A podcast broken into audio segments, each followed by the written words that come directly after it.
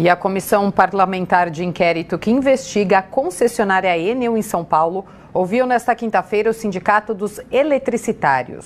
O presidente do Sindicato dos Eletricitários de São Paulo, Eduardo de Vasconcelos Correia, compareceu ao Palácio Anchieta a pedido da CPI e falou sobre a atuação da Enel na cidade.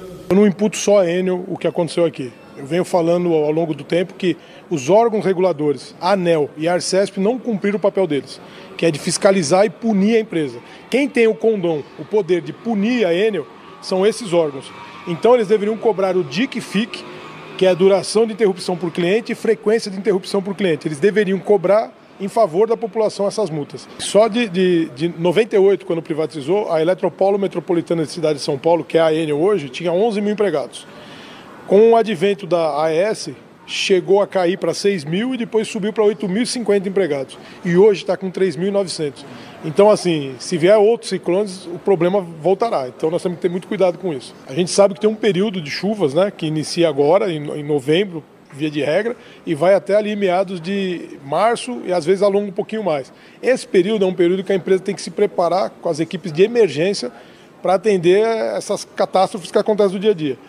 Agora, se não fizer a manutenção antes, o problema amplia na, no momento de fazer a manutenção corretiva, que é o que essas equipes fazem. O plano verão, a empresa apresentou para a gente um contingente muito baixo e a gente chegou a falar para ela. Se viesse um ciclone extratropical, teríamos problema, e lamentavelmente tivemos. Vereador João Jorge, presidente da CPI.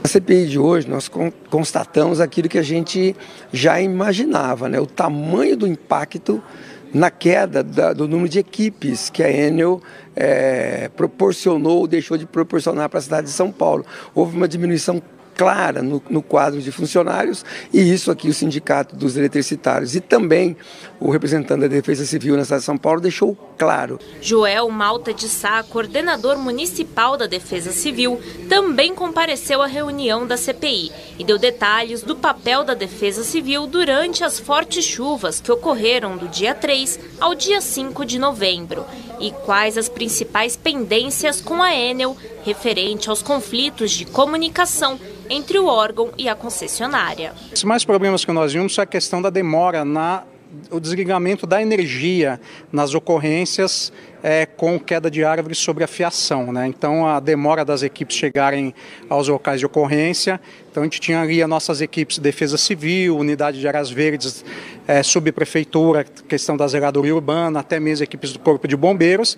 E o que, que acontece? Então, a ocorrência, quando a árvore cai sobre a fiação, né, sobre a fiação, a gente não pode atuar porque espera a Enel desligar a energia, né, desligando aquele, aquele local. O que a gente vê foi a falta de equipes, né? As equipes não foram suficientes ao tamanho do estrago que foi feito na cidade de São Paulo. Também nesta quinta-feira, a CPI elegeu como relator o vereador Jorge Wilson, do Republicanos. É muito importante a relatoria da, da CPI da Enel, essa CPI que, como foi dito aqui na reunião, trouxe aí uma calamidade para a vida das pessoas, pessoas que com seu comércio e em casos piores ainda, quando está fazendo tratamento na sua casa, já a domicílio, com aparelhos ligados à energia e tiveram que sair correndo para o hospital. Essas pessoas ainda com a sorte, porque teve pessoas que relataram para a gente que perderam entes queridos por conta da da falta de energia por tantos dias. Então a gente não pode admitir que uma empresa por concessão, uma empresa que presta serviço público, é, trate o consumidor, o munícipe que paga ali as suas contas em dia, é, às vezes deixa de colocar algo na mesa para entregar ali o valor para pagar a sua continha e ter tudo na sua casa, que é um bem essencial, água e luz essencial, a gente não pode deixar que o munícipe fique sem esse serviço. Então essa relatoria vai ser é, muito importante, quero me unir aos membros da CPI para que a gente investigue, vai a loco, fale com muitos munícipes e comerciantes para que a gente dê ali é, a punição para que a Enel seja penalizada como deve.